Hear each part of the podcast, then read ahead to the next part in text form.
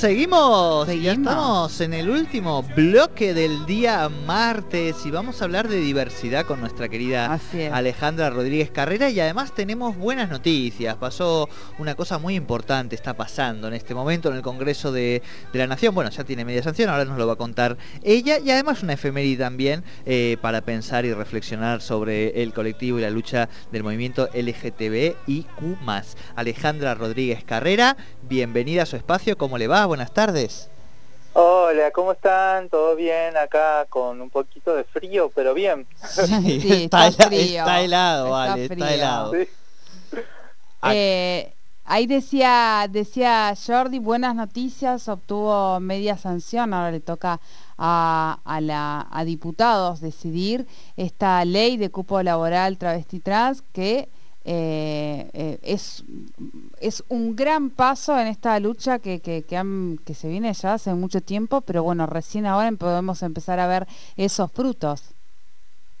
Sí, la verdad que mm, haber podido eh, lograr que el, que el Congreso haya tratado esta ley es muy importante porque, primero porque ya el gobierno nacional dio voluntad de, avanzar en, la promoción de, del empleo para personas trans, travestis, transgéneros de, la Argentina con el decreto del año pasado del presidente Fernández donde pone, digamos, establece el cupo laboral de la Administración Pública Nacional y la posibilidad de que eh, en la Argentina, eh, en serio, de una vez por todas, eh, la, el colectivo trans pueda tener realmente una, una perspectiva eh, de futuro, ¿no? Es decir, ustedes piensen que eh, si ustedes, si a ustedes les negaran la posibilidad de poder eh, desarrollar sus habilidades, sus capacidades como personas, porque simplemente te cierran la puerta por, por ser quien sos, y realmente no te queda mucho, ¿no? Bueno, ya sabemos que las estadísticas de esperanza de vida, expectativa de vida de la población trans de la Argentina no supera los 42 años, de que casi el 90%, si no más, de personas eh, trans, sobre todo mujeres trans, ejercen la prostitución como único modo de vida eh, y que realmente eh, no queremos eso para las niñeces trans, para los adolescentes y las adolescentes trans, entonces realmente yo creo que esta ley lo que viene a reparar en realidad es justamente algo que durante muchos años sucedió en la Argentina, que era que las adultas trans, la, adultez trans, que hoy sobreviven, puedan tener eh, una vida más digna, ¿no? En el sentido de, lo que significa poder tener un trabajo, poder tener tu obra social, tu jubilación, poder eh, terminar tu secundario. Yo creo que esas son cosas que nos llenan de, orgullo, ¿no? Que, el Estado nacional reconozca esto como, como, como, un, como un derecho más consagrado además eh, la Constitución Nacional, que son los derechos humanos, los derechos que tenemos todas las personas, pero que en algún momento el Estado los negó desde el, momento en que no había la identidad de género, que no había un reconocimiento eh, a la ciudadanía para las personas trans, cuando no teníamos nuestro documento que nos reconociera nuestra identidad y bueno, yo creo que el Estado, por suerte, y el, y el peronismo, hay que decirlo también, ha venido, digamos, a, reconocer todos estos derechos. Sí, sí, sí. Eh, muy, muy importante y además yo, eh, bueno, veía imágenes también de, mm, compañeras este, de las distintas organizaciones eh, y también algunas compañeras, y estaba pensando, Ale, en las discusiones de estos cupos laborales que se están dando también en, en la provincia de Neuquén y en el municipio, ¿no? O que ya se han dado en algunos sentidos, en algunos casos. Sí, y además porque la provincia, si bien Mira, o miren, perdón, en la provincia de Neuquén eh, tenemos eh, muchas compañeras y compañeros que están trabajando eh, en distintos rubros y para el Estado también, pero es importante porque fíjense que esta ley que se aprobó a nivel nacional es, en realidad es promoción del empleo, ¿no? Es decir, habla de promoción del, del empleo.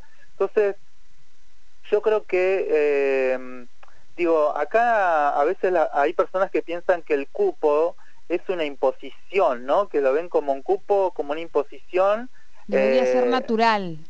Claro, que debería ser natural. Pero ustedes fíjense que también esto tiene que ver con una construcción, ¿no? ¿Por qué? Porque, eh, por ejemplo, en la actualidad en la República Argentina y en la provincia del Neuquén, más allá que no hay cupo laboral trans en la provincia del Neuquén, pero que sí eh, reivindicamos que tenemos compañeras y compañeros que, que están que están trabajando, que se abrió el, registro, eh, hoy nos comentaba el subsecretario de Derechos Humanos de la Municipalidad que hay casi 70 personas que ya se inscribieron para el registro del cupo laboral aquí en la ciudad de Neuquén, pero el cupo muchas veces lo que establece es la posibilidad de que como sociedad nos acostumbremos que no solamente pueden trabajar determinadas personas con determinados criterios, determinados estereotipos. Por ejemplo, en la República Argentina y en la provincia de Neuquén existe el cupo por discapacidad. ¿Qué quiere decir esto? Que si a mí me falta una pierna, un brazo, las dos piernas o los dos brazos, y, tengo eh, la capacidad intelectual de poder trabajar, pero no consigo trabajo porque me faltan las piernas, los brazos, porque no sé, eh, porque o que soy una persona hipoacústica, lo que sea, pero tengo las capacidades de poder hacer y no no me eh, no me dan trabajo, no consigo trabajo por por esta por, por tener una discapacidad. Eh, entonces el Estado también tiene que estar, digamos, velando y bregando para que que las instituciones, que las empresas, incorporen personas con discapacidad no como un acto de beneficencia, sino porque tiene que ver con la con la diversidad, ¿no? Es decir, si nosotros nosotros vemos que entramos a un banco y vemos todas personas eh, que, que cumplen determinado estereotipo, algo está fallando, ¿no? Quiere decir que eh, yo no, no, estoy en contra ahora, ahora me van a tratar, digamos, ni de, que estoy en contra de, las personas con, con, un estereotipo determinado, pero pero sí creo que todas las personas tenemos distintas capacidades eh, y, esas capacidades puedan ser, digamos, de alguna manera incorporadas en distintos ámbitos laborales. En la Argentina también existe el cupo a la música y tiene que ver con el género. Es decir, grandes eventos musicales mayormente copados por artistas varones. Y en la Argentina también hay artistas mujeres. Y, muchas veces esto hay gente que lo ve como una imposición, como que bueno, como que el feminismo, el género, qué sé yo, pero sin embargo, eh, si esto no nos educa, porque esto lo que tiene que hacer es educarnos. Es decir, que yo me tenga que acostumbrar a que entro al lugar y me atienda una persona con discapacidad, una persona trans, que haya mujeres, que haya, digamos, eh, una diversidad, ¿no? Imagínense ustedes si nosotros tuviéramos un Congreso Nacional compuesto mayormente como, por varones como existían en otros tiempos, ¿no? Y la verdad que eh, uno pensaría o una pensaría que eh, hay una representación copada mayormente por varones. Y hoy en la República Argentina hay una ley de cupo del género en las listas. Si encabeza un varón, el que la que le sigue tiene que ser una mujer. O si la que encabeza una mujer, el que le sigue tiene que ser un varón y esa es la paridad de género que existe hoy en las listas.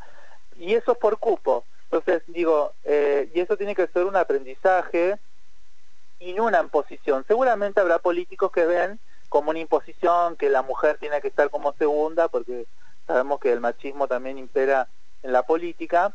Pero bueno, esto en algún momento va a ser una, eh, con una naturalidad, con tal naturalidad, que veamos la, la, la importancia de que en nuestra sociedad eh, la, la posibilidad que todas las personas pudiéramos tener un empleo de acuerdo a nuestras capacidades y no a nuestros estereotipos de género, si somos flacas, altas, más gordas, menos gordas, morochas, no morochas, trans, heteros, bisexuales, heteros, no importa eso, que tenga que, que, en realidad lo que se predomine tenga que ver con la con las capacidades, ¿no?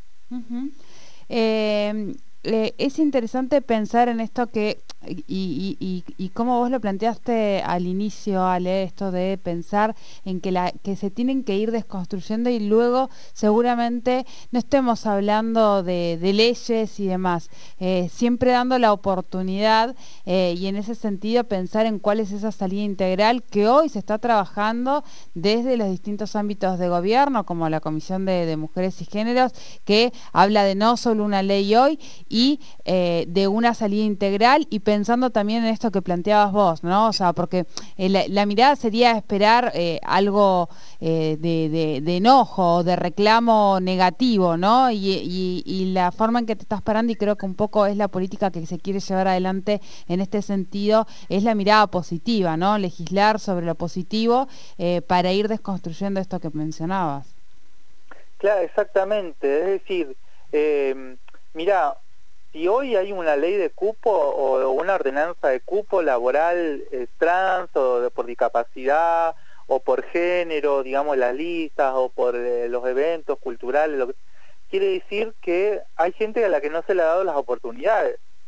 Pues imagínate si vos tuvieras una banda de música y que este, y por ser mujeres no las no te invitan a ningún evento y, y, te dicen, mira, no, no te invitamos porque no sos famosa, pero si no me das la oportunidad, si no me das la oportunidad de, ser reconocida como artista porque soy mujer y porque mi banda está compuesta por mujeres mayormente, pero no me das la, la, oportunidad de poder participar en eventos, nunca voy a poder hacer mi, mi fama, digamos, ¿no?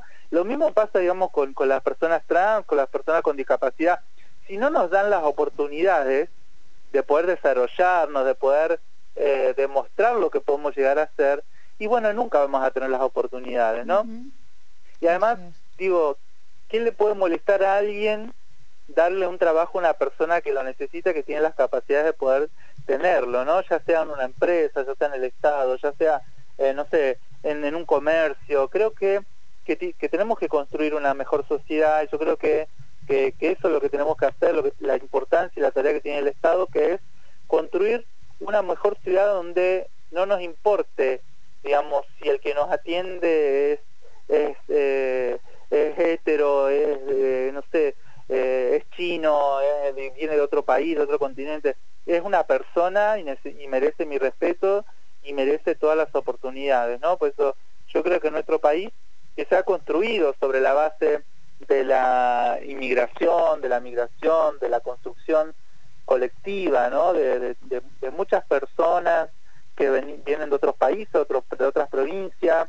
Eh, yo creo que esa es la, la mejor, es el mejor ejemplo que podemos dar como sociedad, ¿no? Construirnos así como nos lo hemos hecho colectivamente, pero eh, sin tener que, eh, que, eso implique, que eso no implique que, que, una persona gane menos que yo, que una persona tenga menos oportunidades, sino realmente con dignidad, que creo que eso es lo que que lo que merecemos todas las personas. Tal cual, tal cual, Ale. Eh, bien, quería también que pudiéramos hacer una, una, mención para que nuestra audiencia conozca un poquito más también de esta referente que hoy eh, se cumple aniversario de su nacimiento. Estamos hablando de Loana Berkins, ¿verdad? Exactamente, hoy, hoy este, reconocemos en, en la figura de Loana también la lucha ¿no? por el por la ley del cupo laboral, por aquella este, lucha histórica que comenzaron hace muchos años las compañeras y compañeros eh, del colectivo LGBT, fundamentalmente con el colectivo trans, por eh, los, mismos derechos, ¿no? las mismas oportunidades allá, eh, tanto en la época de la dictadura como después en democracia, pero cuando todavía la democracia no nos reconocía como ciudadanas y como ciudadanos, y creo que hoy eh, muy importante reivindicar la, figura de, de como lo hicieron también los diputados y diputadas aquel día hace poquito que aprobaron el, cupo laboral, porque realmente hay personas que dieron la vida por esta lucha y que hoy no están porque sabemos que eh, con las compañeras y los compañeros hicieron sus construcciones eh, personales sobre la base a veces de poner sobre sus cuerpos eh, elementos que, les terminaron dañando sus vidas, pasando por enfermedades producto de, la prostitución, producto de, bueno, de tantos años que tuvieron que estar soportando que una sociedad les diera la espalda, ¿no? Entonces, eh, aunque murió joven Luana, porque realmente eh, murió muy joven y, y, ojalá que eso no le pase nunca más a ninguna compañera y a ningún compañero este, de nuestro colectivo por, por, por sufrir por ser quien es y creo que hoy me perdón pero es como que se me emociona un poquito. Pero este pero tiene que ver con esto no con reivindicar eh, la lucha de compañeros y compañeras que hoy ya no están, pero bueno, que hay que recordarlos en estos tiempos donde, por ejemplo, eh, el Congreso pudo sancionar la, la ley de cupo laboral trans y creo que es un reconocimiento a su lucha tal cual, tal cual. Y está bien que, que unas eh, y nos emocionemos eh, recordando gente que ha, que ha construido, pero que también eh, seguramente se sentirían muy contentas del camino que vas construyendo en tu caso personal, vamos a decir vos aquí en, en Neuquén. Así que esa yo creo que es también cosas de las cosas bellas que nosotros disfrutamos de poder ver los procesos de construcción que han hecho y que van haciendo allí en el ámbito de la diversidad Así que muchísimas gracias, Ale, por este ratito de charla completísima. La columna de hoy, ahí nos han mandado unos mensajitos, así que también saludos para quienes estaban escuchando este, este espacio, para Nicolás, que nos escribía recién, estaba diciendo que estábamos haciendo un programón. Así que, Ale, muchísimas gracias y la semana que viene seguimos eh, charlando y desandando y deconstruyendo cuestiones de la diversidad. Así es, nos vemos la semana que viene y que terminen bien la semana y un gusto hablar con ustedes. Igualmente para vos. Alejandra. Abrazo grande. Alejandra Rodríguez Carrera con la diversidad aquí en Tercer Puente.